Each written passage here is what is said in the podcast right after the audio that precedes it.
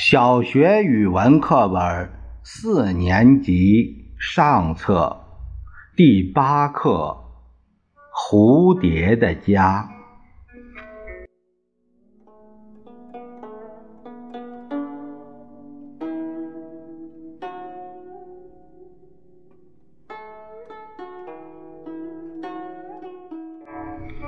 蝴蝶的家，我常想。下大雨的时候，青鸟、麻雀这些鸟都要躲避起来，蝴蝶怎么办呢？天是那样低沉，云是那样黑，雷电雨风吼叫着，震撼着，雨点密集的喧嚷着。风将银色的雨幕斜挂起来，世界几乎都被冲洗遍了，就连树木里也黑压压的、水淋淋的，到处都是湿的。这不是为难蝴蝶吗？我一想起来就为蝴蝶着急。这样的天气，他们能躲在哪里呢？他们的身体是那样轻盈，再不动一个水点儿；他们身上的粉彩是那样斑斓，一点水都不能沾；他们是那样柔弱，比一片树叶还无力，怎么经得起？猛烈的风雨呢？想到这里，我简直没法再想下去了，心里是那样着急。但是，一位小朋友非常确定地说：“他们和我们一样，肯定有家。下雨的时候，他们就会急忙飞回家里去了。”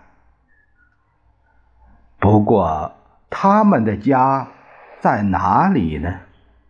人们的屋宇里也没有见过有蝴蝶来避雨，麦田里呢也不能避雨，树林里呢到处是水珠滚坠。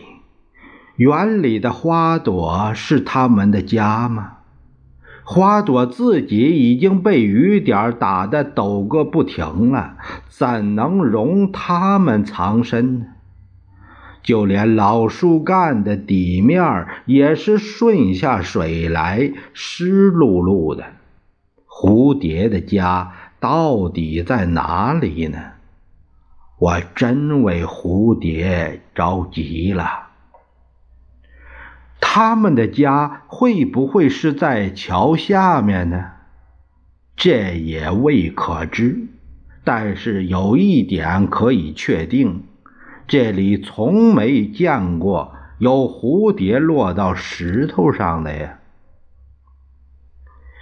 那他们会不会是藏在树叶下面？这倒有些说得过去。但我也没见过蝴蝶在树叶下面避雨呀，而且树叶也经常被风吹得翻转不定，被雨冲刷的透湿，也不像是蝴蝶的家呀。我真为蝴蝶着急了。一个女孩对我说。雨后，蝴蝶就会重新出来，在阳光里飞。它们是那么高兴，那么鲜艳。我想，它们一定是藏在一个秘密的家里。它们的家一定美丽而香甜，不像家巧似的，一下雨就飞到人们的屋檐下避雨。一定是这样的。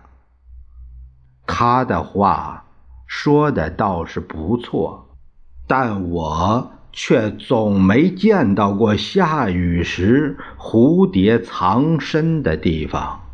谁要是能说给我听，我就不着急了。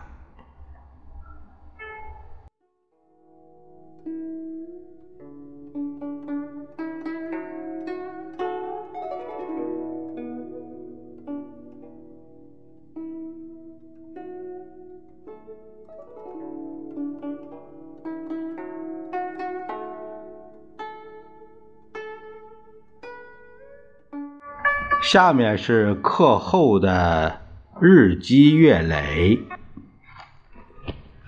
上书中有一句话说：“好问则愚，自用则小。”